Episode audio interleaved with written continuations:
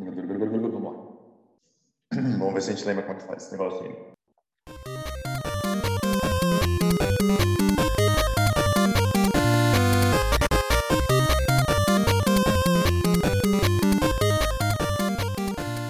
Está começando agora a segunda temporada do podcast No Banheiro PCD. 2021 não está nem na metade e já não sabemos mais lidar com tanta mudança que esse ano está trazendo. Marcos Mion demitido da Record, Luciano Huck especulando sair da Globo para ser presidente do Brasil, que é triste e dura notícia da saída de Fausto Silva e o fim do Domingão do Faustão. É, amigos, 2021 não acabou com a pandemia, mas a segunda temporada de No Banheiro PCD está no ar. Bem-vindos ao Banheiro PCD, um podcast que te leva ao lado escuro do inconsciente humano. Se você achava que as melhores conversas em uma empresa aconteciam na Copa, é porque você nunca frequentou o submundo dos banheiros PCD do seu local de trabalho.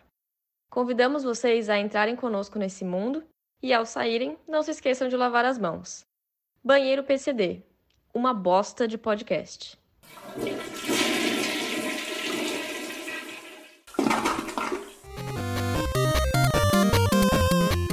Eu sou Vinícius Filadélfia, jornaleiro e serei o host desse podcast, uma vez que eu sou o único usuário autorizado do banheiro PCD. Hoje comigo, ele, que acabou de voltar da sua aposentadoria depois de saber que o Faustão fechou contrato com a Band. Paulo Fausto Finado, coach e colunista de portais de fofoca e economia. Paulo, que bom que você está de volta aqui com a gente. Tava morrendo de saudades. É, Vini, poxa, os ouvintes aí não, não deviam estar tá sabendo, né? Você estava tentando me, me convencer a voltar, mas a verdade é que eu me recusava a, a gravar um podcast sem o Faustão estar tá no ar. O Faustão é. Cara, ele é tão grande que ele é, ele é o Ronaldinho do showbiz, sabe? Mas agora que ele vai estar tá do lado do Crack Neto e do Datena, ah, 2021 é só esperança. E é nesse clima de que tudo pode dar certo que começamos a segunda temporada de No Banheiro PCD. Podcast no Banheiro PCD. Um oferecimento de Hortifruti Fashion Fruities, o hortifruti da alta sociedade. Aqui, até o quiabo veste Prada. Paulo, o programa de hoje vai ser sobre um tema que você conhece muito, né? Ah, rapaz, é, essa aposentadoria me serviu para estudar. Então, os últimos três meses, praticamente, que eu me isolei do mundo, eu estava só estudando esse tema, vou dar show. E você foi para onde aí para se isolar, Paulo? Onde que você estava? Ah, em casa mesmo, né, cara? Só que eu não ia nem na cozinha. Então, na verdade, eu comecei a me alimentar apenas do colchão que tem aqui e te falar com a delícia. Olha, é o isolamento do isolamento muito bem, é o isolamento duplo, que nem máscara dupla, Paulo. Você realmente sempre à frente do seu tempo. Mas, caro ouvinte, o tema de hoje é TV. É, exatamente, né? A, a TV, ou televisão, vem do grego tele, que quer dizer distante, e do latim visione, que quer dizer visão. Então você já nota que é uma palavra poliglota. Isso é impressionante. Mas ele é um sistema eletrônico de reprodução de imagem e áudio de uma forma instantânea. E por que, que é importante a gente começar pelos gregos? Porque a ideia da televisão, não sei se você sabe, e os ouvintes, ela começou ali.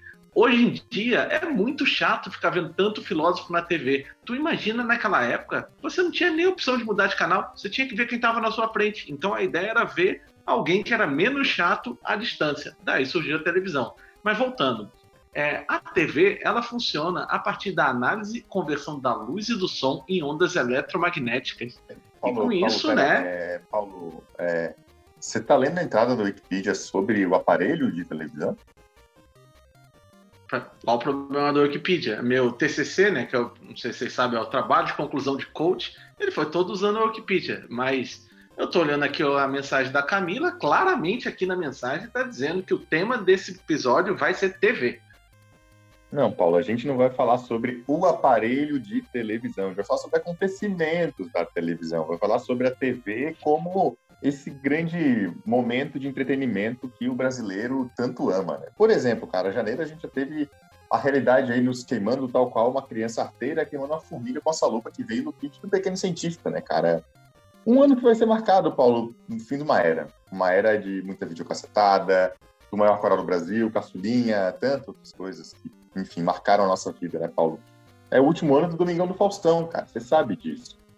Então, Paulo, eu sei que é um momento difícil para ti, mas eu queria saber a sua opinião sobre isso. Ah, Vini, então o podcast vai ser bem mais depressivo do que eu imaginava. Vou até reforçar aqui a dose da fluoxetina. Mas, enfim, é, é complicado para mim falar disso, né? É quase inacreditável. O que, que vai ser do domingo sem Faustão? É muito difícil imaginar, mas a vida segue, né? De um canal ele vai para outro e aqui no Banheiro PCD a gente vai seguir junto e a gente vai superar esse momento difícil sempre com muita informação e conteúdo relevante, trazendo a cultura aqui para os nossos ouvintes. É esse o Paulo que eu gosto de ouvir, esse é o Paulo que eu conheço, meu co-host, grande amigo. Muito bom estar tá ouvindo você com esse ânimo, cara, com esse ímpeto, né? A gente sabe que a esperança ela é muito boa, ela nos dá muito norte, muito futuro, apesar de sempre ser uma canalha e ferrar com a gente. Mas tudo bem, a gente segue bola para frente. E a gente não vai desistir, né? Haja que já, Paulo. Não adianta. Vamos continuar ajudando a humanidade a evoluir através da nossa idiotice. E, Paulo, antes de a gente se aprofundar no tema Fausto Silva, que vai ser central aqui, vai ser pivô de toda a nossa conversa, eu queria trazer um outro assunto tona primeiro, cara. Alguém que não é tão importante como Fausto Silva, mas com certeza mais importante do que nós, meros mortais, que é Marcos Mignon, que saiu da Rede Record Televisão, foi demitido, né? O que você achou dessa demissão e do futuro aí do Marcos Mignon? O que você pensa? Ah, eu como um profundo conhecedor do tema, nem fiquei surpreso. O Marcos Mion ele foi demitido da Record por mau comportamento. Se você parar para pensar, ele era um ótimo apresentador. Dava o ibope, ó, lá em cima, fazia sucesso com seus programas e você me disse isso é o comportamento esperado de um apresentador da Record. Claro que não. Eu sempre falo, uma das coisas mais importantes é respeitar a cultura do seu local de trabalho.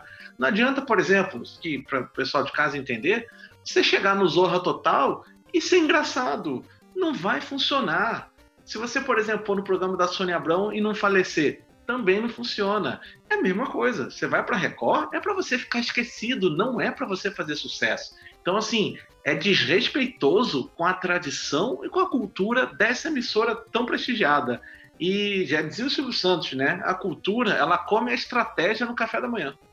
Realmente estou de acordo com isso. E acho que quem disse essa frase que você falou foi o Peter Drucker, se não me engano, né?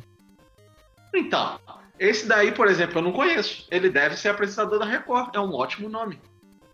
Mas voltando e conectando os pontos aqui, cara, você vê o Mion como um possível substituto para o Fausto Silva? Ah, não sei. A princípio, não me parece muito provável, não, tá? É, eu não vejo muito como o Mion vai usar aquelas roupas descoladas e jovens que o Faustão usa. Mas assim, olhando bem, pensando agora, já que você me propôs isso, o físico dos dois é muito parecido, né? Eles têm aquela característica que as pernas deles não acompanham o avantajado corpo, por motivos diferentes, né? O Mion tem essa característica porque ele é todo marombado de academia e pula o dia da perna. Então, olha, quem sabe, eu acho que fica viável e se pensar bem, a Globo até ia resolver um problema muito grande, que é pensar no nome de um programa substituto, né? Que poderia muito bem se chamar Domingão do Mion. Tá aí. A sugestão para a direção da Rede Globo, que eu sei que eu escuta o, o banheiro PCD, né? Para ter ideias criativas, então pode entrar aí na casa e chamar o Mion para uma entrevista, com certeza ele está por lá. Paulo, na sua humilde opinião, o Mion ia se dar bem? Na minha humilde opinião, eu não sei. Como assim? Você não sabe? Ué, você pediu minha humilde opinião, né? No livro que o Mano Brown fala de vulnerabilidade que eu tô lendo, ele fala que falar que não sei é uma grande lição de humildade. Então, na minha humilde opinião, não sei. Então, Paulo, na sua opinião, o Mion ia se dar bem numa entrevista para o cargo do Faustão na Globo? Ah, tenho certeza que sim. Na minha opinião, ó, o Faustão tinha como garantidor de seu sucesso quem? Era o Caçulinha. E o Mion tem o quê? O Corvo. Não, Vini. O Mionzinho é perfeito. Só dá lá umas três aulas de teclado, comprar aquelas revistas da banca para ele, pendura uma sanfona no garoto e vambora. E a Lucimara Parisi, não lembra daquela loura que ficava lá? Facilmente se substitui ela pelo Supla. Isso me permitir aqui, Paulo, também dar um pouco da minha opinião e trazer uma sugestão, apesar de eu não ser um especialista, né, em televisão nem você, eu achei esse nome Domingão do meio argentino, né, então podia aproveitar botar a Paula Carosella como jurada da Dança dos Famosos, já que ela é mais uma pessoa da TV que está abandonando seu programa. Ela pode julgar a apresentação dos pratos, ela vai saber julgar a apresentação da dança. Sem dúvida. Você é quase um especialista. Eu acho que pela convivência. E vou te dizer mais. Ela ainda poderia, para substituir a pizza do Faustão, criar o quadro Filé do Mignon. Cara, é só sucesso. Gostei, é uma ótima sugestão. Meus parabéns pela sua evolução, Vini. Olha, realmente, em conjunto, a gente consegue conquistar qualquer coisa, né? Inclusive os programas de televisão da Globo. O Mion podia ainda melhorar, né? As clássicas cacetadas, criando um novo quadro, as piores cacetadas do mundo. Mas, Paulo, tem uma habilidade aí de Faustão que eu não sei se o Mion consegue igualar, de fato, que é ser muito chato, né? Como é que o Mion poderia tentar se equiparar aí? Ah, isso é muito simples, né? A Olimpíada do Faustão com o Mion vai virar o crossfit do Mion. E todo mundo sabe que quem faz crossfit é muito chato. Mas apesar disso, eu vou precisar te dizer aqui que, na verdade, a opção do Mion ainda não é ideal, na minha opinião. Para mim, o Marcos Mion devia representar o caldeirão do Hulk. É, os dois já têm uma sinergia, né, Paulo? O Hulk já acusou o Mion de plágio uma vez, se não estou enganado. É, então. O, o que eu acho, assim, que o Mion saindo da Record, ele vai ter a coragem de viver os tempos áureos do Luciano Huck, aqueles momentos, sim, que, que realmente elevaram a TV brasileira para um outro nível, foi quando ele colocava uma mulher vestida de lingerie, com máscara e chicote de sadomasoquismo no horário nobre da TV brasileira. Como já frisamos aqui tantas vezes, os anos 90 foram absolutamente inigualáveis em termos de qualidade, inovação e formação da cultura da família tradicional brasileira. O meu caráter foi formado pelos programas de televisão dos anos 90. E eu sou uma pessoa incrivelmente ética e comprometida. Não há dúvidas disso. Mas você está considerando, então, o Luciano Huck como um candidato à presidência? Isso é informação que você tem de bastidores aí? Olha, eu sigo um pessoal aí no Twitter que me falaram isso, né? E realmente, se está no Twitter, provavelmente é verdade. Mas eu estou considerando, na verdade, ele presidente já, né? Porque ele, ele vai ganhar essa eleição, não tenho dúvidas. O discurso da posse dele está, inclusive, segundo minhas fontes, sendo escrito nesse momento. E eu vou apostar com você que ele vai começar, e aí, ó, caso 10 aqui, vai começar com loucura, loucura, loucura. Vai ser histórico esse momento. E fazendo uma análise pouquinho mais profunda, né? Eu tenho certeza que no programa de governo dele vai dizer que o Enem vai ser substituído pelo Soletrando. O Minha Casa Minha Vida agora vai passar a chamar Lar Docilar e a Bolsa Família vai virar o agora ou nunca. E quer saber? A melhor parte nem é essa. O Ronaldo vai ser ministro dos esportes e aqui, se eu te falar isso, você já vai votar nele. Bruninho de Luca, nosso menino nota 10, ele vai ser o ministro do turismo.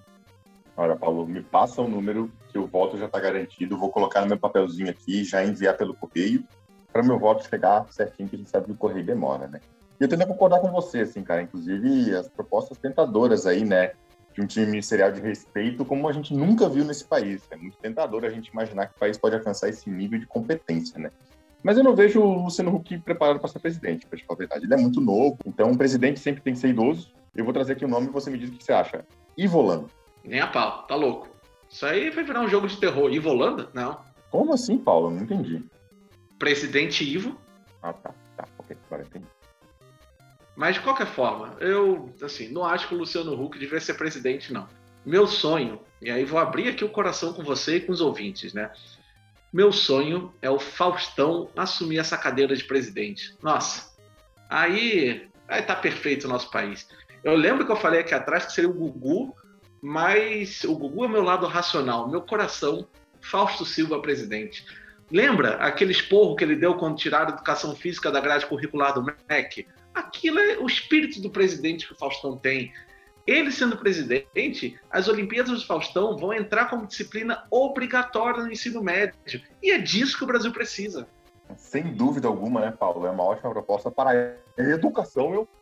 Mas quanto à moradia, o que o Faustão vai fazer pelo Brasil? Você não tem um bom projeto. Ah, o programa Minha Casa Minha Vida, ele até que ajuda, né? Tem lá seus apoiadores, as pessoas que são contra, mas minha opinião é: que, que adianta eu conseguir comprar minha casa se eu não consigo comprar nada para colocar dentro? Vai dormir onde? Na pia da cozinha? Vai passar o dia inteiro estudando, lendo alguma coisa porque não tem uma televisão? Não, com o Faustão, cara. O programa do governo, Minha Casa Minha Vida, vai se integrar com o caminhão do Faustão. Vai fazer então que a moradia popular fique completa, com eletrodoméstico, com uma, uma beliche. O povo precisa disso. É realmente um programa essencial para o Brasil, sem dúvidas, ainda mais que a gente está falando de televisão, que é o meio de comunicação mais importante do universo. Né? Agora, depois da reforma da Previdência, o que o Faustão poderia fazer, então, para melhorar a vida dos aposentados, já que ele é quase um, né? Quase foi um. Eu, assim, tenho algumas informações, eu espero não estar tá falando mais do que devia, mas o nome do programa que o Faustão vai lançar é Se Vira nos 30, onde a pessoa vai ter que comprovar que ela contribuiu para o INSS por 30 anos, tanto no pessoal quanto no profissional. Olha, também me convenceu, agora eu fiquei confuso, cara. Entre Fausto e Luciano Huck vai ser difícil vou ter que tomar uma decisão em cima da, do laço. Desculpa te interromper, mas eu vou além, então, se você me permitir aqui. Ó, quero lançar aqui a proposta da campanha pelo impeachment do presidente Bolsonaro e a imediata substituição dele pelo Faustão. Para mim, esse ano só vai começar a fazer sentido se o Mion for apresentar o Caldeirão do Hulk, o Hulk for apresentar o Domingão do Faustão e o Faustão for para a presidência. E isso só vai acontecer com o impeachment do Bolsonaro. E se me permite também a sugestão, Bolsonaro pode ir apresentar a Fazenda, já que ele é acostumado a lidar com gado. Putz, isso aí, excelente ideia, Vini. É, era, era a peça que estava faltando. Acho que a gente chegou na melhor solução para 2021. E vamos só fazer acontecer então. Eu, eu, de verdade, não me sinto tão esperançoso desde que o Ronaldinho foi para o Flamengo e ele disse bem uma vez: estão deixando a gente sonhar, Vini. E o timing, Paulo, é muito bom também para isso tudo acontecer, né? O Faustão acabou de encerrar as gravações aí, saiu o último episódio daquela série dele na Marvel, né? O Faustão e o Soldado Invernal, eu achei um pouco de cópia aí de, do Inspetor Faustão e o Malandro, mas ainda assim, acabou as gravações, ele já está livre, agora ele pode assumir a presidência. Então, achei ótimo esse plano. Muito bom, Paulo. Mas, enfim, né? O Faustão já anunciou que está indo para a Band também, então nos resta torcer para ver esse mito em 2022 narrando a perseguição de polícia no Brasil. Gente, ou fazendo a pizza do Faustão com os jurados do Masterchef. Né? É a nossa esperança. Já tô até vendo ele narrando uma perseguição de carro por São Paulo, igualzinho uma vídeo cacetada, né? É, meu, melhor um burro na mão do que dois na moto. É brincadeira, meu. Oh. Isso realmente, Paulo, aquece meu coração, mas infelizmente a gente está indo para o fim do nosso episódio no Banheiro PCD, o podcast mais bosta do Brasil, que segue firme em 2021. Apesar do ano só começar no Brasil depois do carnaval, e esse ano não teve carnaval, né? Como, como assim não teve carnaval? Claro que teve. Eu mesmo fundei quatro blocos online via Zoom e curti o final de semana de folia inteiro dentro de casa, rapaz. Olha só, não estava sabendo disso não, Paulo. Conta pra gente aí quais foram os. Eu, abertura do carnaval, a gente fez o Sargento Covid. E aí, no domingo, foi a vez do Isola que eu gamo.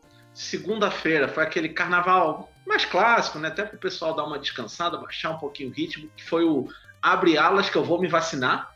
E a gente fechou em altíssimo nível, aquela energia lá em cima, com o bloco Pierrot e Cro... Cloroquina é foda. Pierrot e Cloroquina. Cara, só sucesso. Para mim, isso não é carnaval. Para mim, carnaval cultural é algo mais clássico. Eu sou um grande fã da velha guarda do Cortella. Ah, pô, velha guarda do Cortella é um clássico. Quem é que não lembra daquela letra dele que é Carnaval, que vem do latim carna, que é carne, e vral, que vem de vral. Nossa, o Cortella é um poeta. Na verdade, é um filósofo, né? Mas tudo bem. Agora sim, a gente fica por aqui, mas não antes sem bater aquele papo com os nossos ouvintes que nos enviaram suas perguntas pelo Clubhouse. Se você não sabe o que é isso, pergunte para o seu amigo que tem um iPhone, mas promete que não vai fazer propaganda do Xiaomi para ele, porque, vamos concordar, ninguém tem mais saco para isso, né? Paulo, você sempre termina esse bloco aqui com uma frase de otimismo Quer nos apresentar uma ideia sua aí, aproveitando que a gente está nesse momento de esperança pelo Brasil? Claro, meu amigo, isso é, isso é uma ordem vindo de ti. Fiquem então, ouvintes, com esse belo pensamento. A vingança é um prato que se come frio, tal qual um sanduíche de festa, mas sem azeitona. Hum, olha, como sempre, Paulo, ensinamentos profundos. Eu, eu, confesso que eu não entendi direito. Eu até conheço a frase, mas não entendi direito. A primeira parte, sim, até meio clichê, né? Mas sem azeitona. O que, que a ausência da azeitona significa? Seria a ausência da essência do homem frente à impotência do reflexo da sua pequenez? Não, não, não, não. Nada disso. É, a verdade é que eu não gosto de azeitona mesmo. Ainda mais a preta. Entra o comercial, vai. Vamos lá. Podcast no banheiro PCD, um oferecimento de supositórios cloroanalquina, no fundo no fundo, a sua melhor opção.